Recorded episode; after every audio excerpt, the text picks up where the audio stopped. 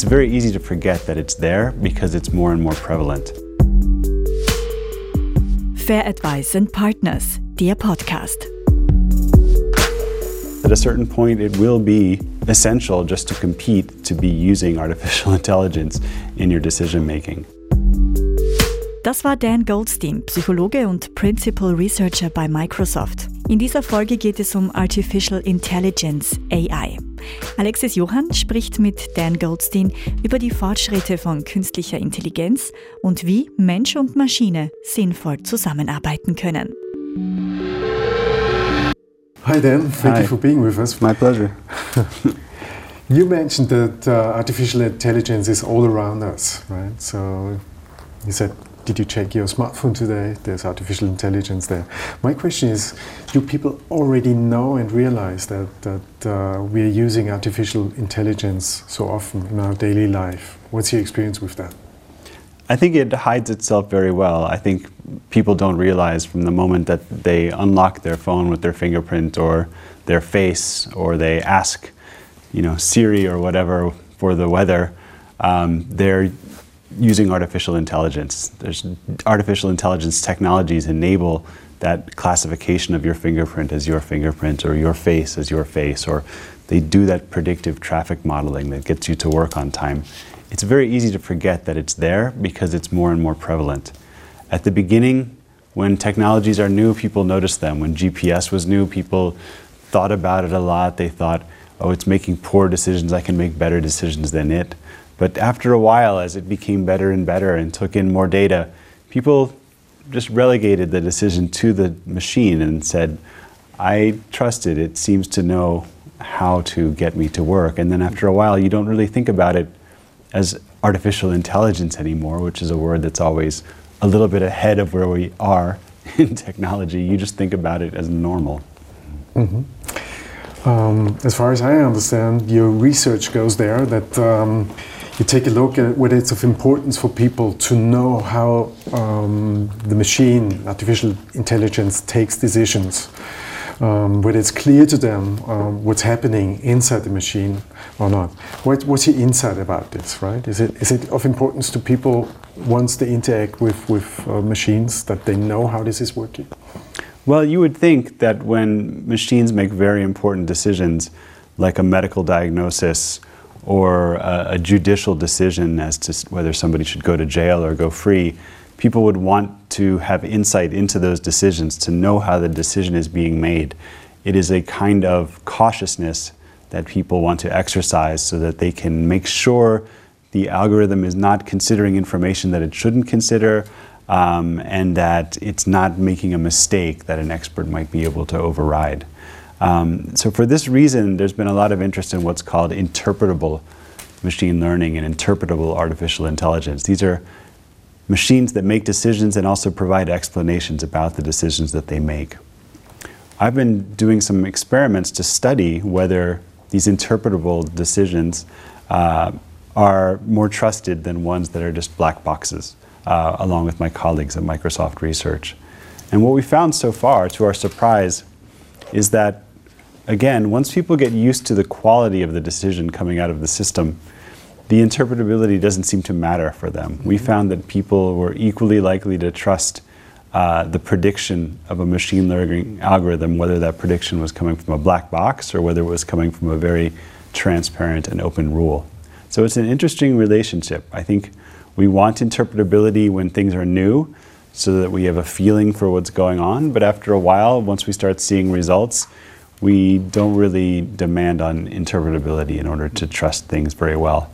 I think, though, there is an ethical side to AI and decision making, and for this ethical side, it will always be important to have transparent and simple models that people can understand because you don't want, for instance, the decision about who goes to jail being made on certain criteria that should be forbidden to enter this decision. You want it to be made on things that you can inspect out in the open. And so I think there will always be a role for interpretable AI, but I don't think that uh, it is necessary to get people to trust the decisions of the machine.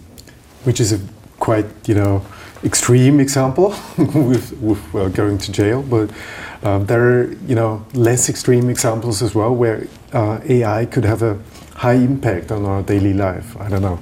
Uh, for example, if, if you get a, a lawn or not, right, made by an artificial intelligence decision made, as we saw today from your examples, right?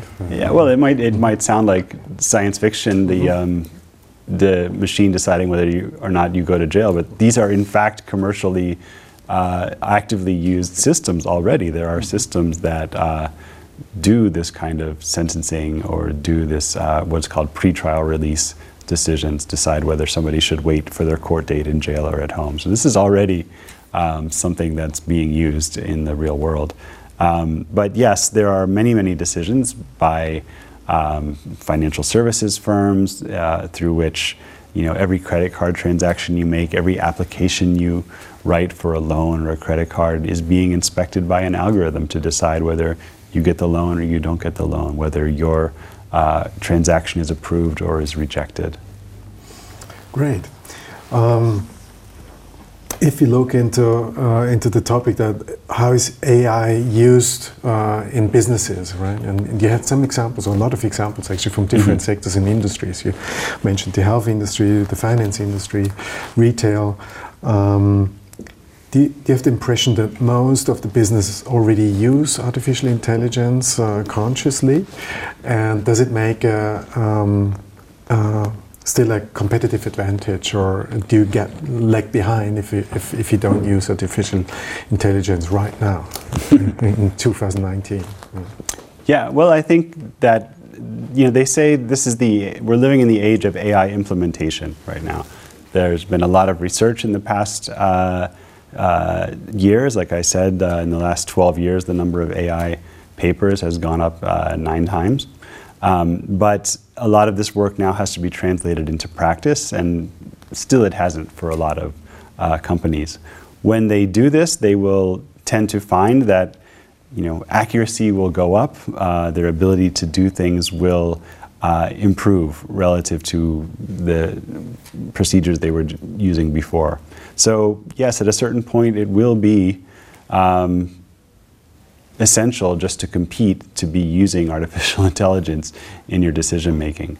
Um, you know, and we see this, you know, being inside the technology industry for some years at, at Microsoft and before at Yahoo, we would frequently see innovations that come out of our lab that do things, for instance, like choose the advertisements that are going to show next to a story or uh, suggest which stories for people to read next after they read one, we could see the return on investment from these algorithms that they actually increased click-through rates on ads and they increased click-through rates on articles like that in a very measurable way that translates very easily into revenue.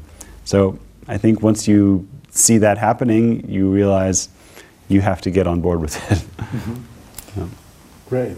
Last question. Um, if I followed the the, um, the, the presentations today, um, there was a lot about uh, mentioned about the interaction between the machine and human being, right?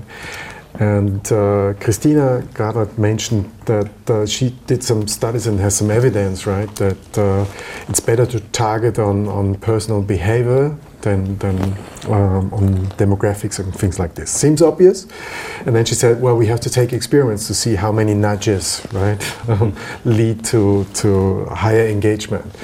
But uh, if I follow your argumentation, right, it, it seems quite obvious that the machine will be the one, right, to know us best very soon in the future, or maybe already, right? So that the machine will learn um, my to interact with my personal behavior, my personal preferences, and then we'll be able to change my behavior. Is that is that something you see as well? So, if, if you look at this, that somehow machines understand how individuals work and, and adapt to it.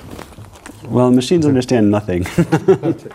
they can they can predict rather well. Um, in you know the older world, there are easy problems like control systems where a machine you know can learn to do something very well, like balance a, a rod. Uh, with a robotic arm because there you're just interacting with the world and the world is giving you very predictable feedback. You, you learn uh, the relationship between the motions and the reactions and you can solve the problem. Once you've solved that problem, uh, the solution holds forever, really, uh, because physics aren't changing. When you're interacting with human beings, you can't take the same approach. You can't train a system uh, with a few days of data on what kind of reminders are most effective for people and then make that your rule because people are going to change their behavior in response to those reminders and nudges and they're going to become no longer effective. So then we you know have to get interested in this topic of systems that learn through interaction with people um, that are you know making suggestions, seeing which ones are working, seeing which ones are not working, and how that process is changing over time. So it kind of becomes a, a competitive game then between the, the system and the person. And at some point, you know, if the person isn't happy with what's you know the, the system is demanding of them, they might just switch it off altogether. So. Okay. Yeah. Thank you very much. Thank you very much. Thank you. Fair Advice and Partners, der Podcast. Vielen Dank fürs Zuhören. Wir freuen uns, wenn Sie nächste Woche wieder dabei sind. Da sprechen wir mit Alexander Wagner vom Department of Banking and Finance der Universität Zürich über die Frage, wie Menschen künstliche Intelligenz wahrnehmen, wenn sie mit ihr interagieren. Und bis dahin alles Gute und nicht vergessen, alles Wirtschaften beruht auf Verhalten.